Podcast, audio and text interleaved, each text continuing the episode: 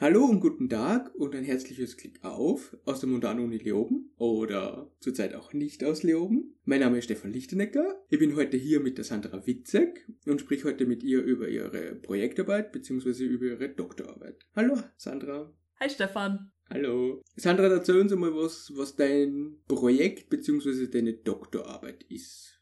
Also das Projekt, in dem ich meine Doktorarbeit schreibe, heißt Rewaste 4.0 Recycling and Recovery of Waste 4.0. Und es ist das bisher größte und umfangreichste abfallwirtschaftliche Forschungsprojekt in Österreich, das eben gemeinsam mit der Industrie umgesetzt wird. Insgesamt sind wir in dem Projekt ein sehr großes Team mit sechs Dissertanten, die eben in ganz verschiedenen Bereichen arbeiten und forschen. Und das Ziel vom Projekt selbst ist unter anderem, dass der Grundstein für die Digitalisierung der Abfallwirtschaft gelegt wird. Wenn man sich zum Beispiel mal eine einzelne Anlage anschaut, die Restmüll zu Ersatzbrennstoff verarbeitet. Dann beschäftigt sich Rewaste in dem Fall damit, wie man beispielsweise die Qualität des ankommenden Restmülls in Echtzeit verfolgen kann und auch die Qualität des fertigen Ersatzbrennstoffs messen kann. Und außerdem geht es eben auch darum, dass dieser Ersatzbrennstoff, den man herstellt, eine hohe Qualität hat. Das heißt, man soll dann auch Wertstoffe so gut es geht ausschleusen und höherwertig recyceln. Man soll auch die Performance, das Zusammenspiel der einzelnen Maschinen in dieser Anlage, also Siebe, Schredder und so weiter, erforschen. Und das übergeordnete Ziel, das schlussendlich eben im Rewest herauskommen soll, ist das Konzept einer smarten und digitalen Anlage der Zukunft, wo in gewisser Weise die Materialqualität und die Maschinen miteinander kommunizieren können. Und ich habe halt auch ein kleines Teilgebiet in diesem Riesenprojekt über. Da geht es äh, um die stoffliche Verwertung von Ersatzbrennstoffen zum Beispiel und auch um die Qualität dieser Ersatzbrennstoffe und die Schadstoffe im Abfall. Okay, cool. Also das heißt, in, du im Projekt bist sozusagen für EPS und die Verbesserung dessen verantwortlich, mehr oder weniger? Also EBS und Schadstoffe und möglichst die Verringerung der Schadstoffe im EBS. Was genau sind denn EBS und warum werden sie verwendet? Also EBS ist die Abkürzung für Ersatzbrennstoffe. Das sind also Abfälle, mit denen man die konventionellen Brennstoffe, wie zum Beispiel Kohle oder Petrolkoks, ersetzen kann. Und eben dieser Ersatz von fossilen Energieträgern ist wohl der wichtigste Grund dafür, dass EBS überhaupt verwendet wird. Allgemein gesehen ist aber Ersatzbrennstoff ein sehr, sehr weiter Begriff und kann sehr viele Abfälle mit einschließen. Die können flüssig sein oder fest sein, das können zum Beispiel Altreifen oder auch Lösungsmittel sein. Aber wichtig ist zu erwähnen, dass sie auf alle Fälle zur Energiegewinnung eingesetzt werden müssen, damit es eben als Ersatzbrennstoff gilt. Und in meiner Dissertation geht es aber dann hauptsächlich um qualitätsgesicherte Ersatzbrennstoffe, die aus Abfällen aus dem Siedlungs- oder aus dem Gewerbebereich hergestellt werden. Sandra, wie wird denn EBS hergestellt? Ja, also die Abfälle aus dem Siedlungs- und Gewerbebereich, die ich gerade gesagt habe, das können zum Beispiel einerseits kunststoffreiche gemischte Abfälle sein, die einfach nicht recycelt werden können, oder auch Restmüll, der bei jedem von uns daheim anfällt. Und solche Abfälle werden normalerweise in einer spezialisierten Ersatzbrennstoffherstellungsanlage aufbereitet. Dabei werden Wertstoffe entfernt, die recycelt werden können. Das sind zum Beispiel Metalle oder PET-Flaschen. Und zum Teil entfernt man auch unerwünschte Bestandteile wie PVC, was Schadstoffe enthält. Und am Ende wird alles, was eben übrig bleibt, was nicht höherwertig recycelt werden kann, zerkleinert und als EBS eingesetzt. Sandra, wo werden denn EBS eingesetzt und welche Vor- bzw. Nachteile haben diese? Also Ersatzbrennstoffe können je nach ihrem Heizwert und nach ihrer Beschaffenheit zum Beispiel in Wirbelschichtöfen, das heißt industriellen Anlagen zur Energieproduktion eingesetzt werden oder auch in Zementwerken.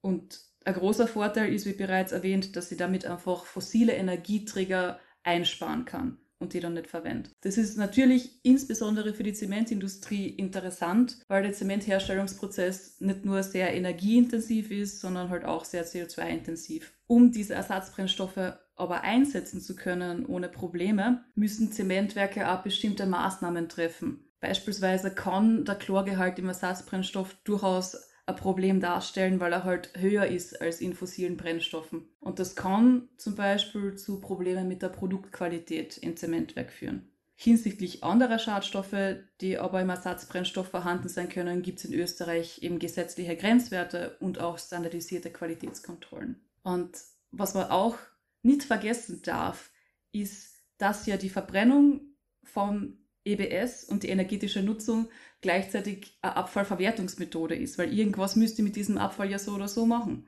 Deponierung ist in Österreich nicht möglich und kann man so oder so zur Diskussion stellen, aber irgendwie muss es eben verwerten und man könnte das Ganze zum Beispiel auch in einer Müllverbrennungsanlage mit oder ohne Rück also Energierückgewinnung machen. Ein stoffliches Recycling ist allerdings für solche gemischten Abfälle aktuell eher noch schwierig und nur für ausgewählte Fraktionen möglich, die aus diesen gemischten Abfällen aussortieren. Das wäre zum Beispiel eben für Metalle der Fall. Und da kommt eben ein weiterer Vorteil vom Einsatz von EBS in Zementwerken ins Spiel. Man nennt diesen Prozess nämlich Co-Processing, wo der EBS, wenn er als Brennstoff verwendet wird, nicht nur energetisch genutzt wird, sondern auch teilweise stofflich verwertet wird da die Asche, die dabei entsteht, eben ins Produkt übergeht.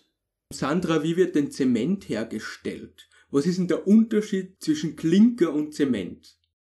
Wenn man es mal ganz vereinfacht betrachtet, dann werden bei der Herstellung von Zement als erstes einfach mal verschiedene Rohstoffe gemahlen und miteinander gemischt. Das sind zum Beispiel Kalkstein oder Ton oder Sand oder Eisenerz. Und diese Mischung bezeichnet man dann als Rohmehl. Und die Zusammensetzung von dem Rohmehl ist sehr wichtig, weil das die chemischen Bestandteile liefert, aus denen am Ende der Zementklinker besteht. Also chemisch betrachtet wären das eben Siliziumdioxid, Calciumoxid, Aluminiumoxid und Eisenoxid.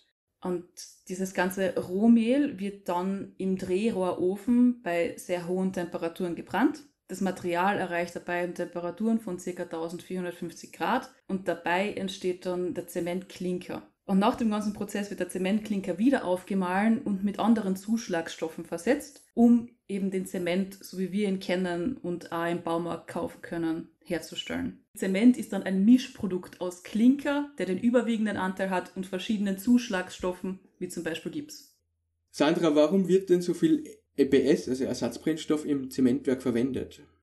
Der wird verwendet, weil eben dieser Klinkerbrennprozess, der die hohen Temperaturen erfordert, sehr energieintensiv ist. Da ist es natürlich ein Vorteil, wenn das Zementwerk regionale, qualitätsgesicherte Brennstoffe aus Abfällen statt möglicherweise teuren importierten fossilen Brennstoffen einsetzen kann. Und ein weiterer wichtiger Punkt ist der Beitrag der produzierenden Wirtschaft für die Abfallwirtschaft gleichzeitig, weil durch die Kooperation erweitert man auch die lokale Wertschöpfung man kann auch die regionale Wirtschaft stärken. Außerdem gibt es noch einen wichtigen Punkt, nämlich dass Ersatzbrennstoff zum Teil auch Biomasse enthält. Und wenn dieser Anteil verbrannt wird, dann gilt der Biomasseanteil eben als erneuerbare Energiequelle und damit als CO2-neutral.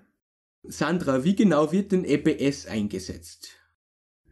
Also EBS, Ersatzbrennstoff, kann im Zementwerk an unterschiedlichsten Stellen eingesetzt werden. Es hängt prinzipiell von der Korngröße von diesem Ersatzbrennstoff ab und von seinem Heizwert. Beispielsweise kann man ihn an beiden Seiten des Ofens verwenden zur Feuerung. Eine Seite ist halt kühler und die andere Seite ist etwas heißer. Aber wichtig ist, dass wenn EBS verbrannt wird, einerseits thermische Energie entsteht, also Wärme, und andererseits Asche. Wie auch beim ganz normalen Holzfeuern im Ofen zu Hause. Und die Asche, die entsteht, wird aber im Zementwerk eben nicht aus dem System ausgeschleust, sondern sie verbleibt im Drehrohrofen und wird dort ein Teil des Zementklinkers, also wird in das Produkt eingebunden. Und im Rahmen unseres Forschungsprojekts haben wir uns letztes Jahr die Aschen von 80 verschiedenen Ersatzbrennstoffen angeschaut und haben dabei festgestellt, dass diese eigentlich zu circa drei Viertel aus denselben chemischen Komponenten bestehen wie die Rohstoffe, die ich vorher erwähnt habe. Also zum Beispiel Siliziumdioxid, Eisenoxid, Aluminiumoxid und Calciumoxid. Und die Kombination, bei der eben EBS im Zementwerk energetisch verwertet wird und gleichzeitig die Asche genutzt wird und recycelt wird, bezeichnet man als Co-Processing. Sandra, warum sind denn Schadstoffe im Ersatzbrennstoff, also im EBS, wichtig? Also dazu müssen wir einmal sagen, dass das, was für uns in der Abfallwirtschaft der Schadstoff ist, den Produkten ja eigentlich aus einem guten Grund zugesetzt wird. Zum Beispiel, um hohe Produktanforderungen zu erfüllen. Beispielsweise werden da schwermetallhaltige Stabilisatoren für Kunststoffe eingesetzt oder auch schwermetallhaltige Pigmente zur Färbung. Und wenn wir diese Materialien die diese Schadstoffe beinhalten, dann aber verbrennen, dann können die Schadstoffe frei werden und in die Umwelt gelangen. Und es ist natürlich wichtig, dass wir das verhindern, weil wir wollen die Schadstoffe ja nicht einfach in der Gegend verteilen. Und deshalb gibt es ja sogar auf internationaler Ebene, zum Beispiel in der EU-Industrieemissionsrichtlinie, Grenzwerte für die Emissionen auch von Abfallverbrennungsanlagen. In Österreich gibt es aber noch eine weitere Besonderheit, nämlich haben wir Grenzwerte für acht verschiedene Schwermetalle, die ein Ersatzbrennstoff, der Ersatzbrennstoff selbst, einhalten muss, wenn er im Zementwerk eingesetzt werden soll.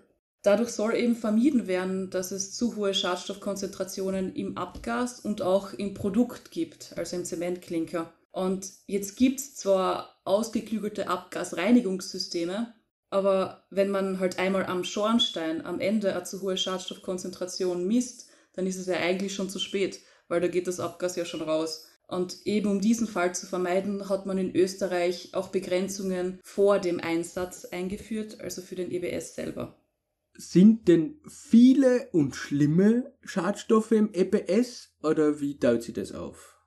Also, um einmal ein paar Beispiele zu nennen, die Schadstoffe, die von den Grenzwerten betroffen sind, sind zum Beispiel Arsen, Quecksilber, Blei, Cadmium. Den meisten Menschen sind die ja sehr wohl ein Begriff und die meisten wissen wohl auch, dass dadurch durchaus Schäden für Mensch und Umwelt entstehen können, wenn man keine geeigneten Maßnahmen trifft, um das zu verhindern. Aber eben aus diesem Grund gibt es ja neben den Grenzwerten und den Qualitätsanforderungen für Ersatzbrennstoffe auch sehr moderne und umfangreiche Abgasreinigungssysteme.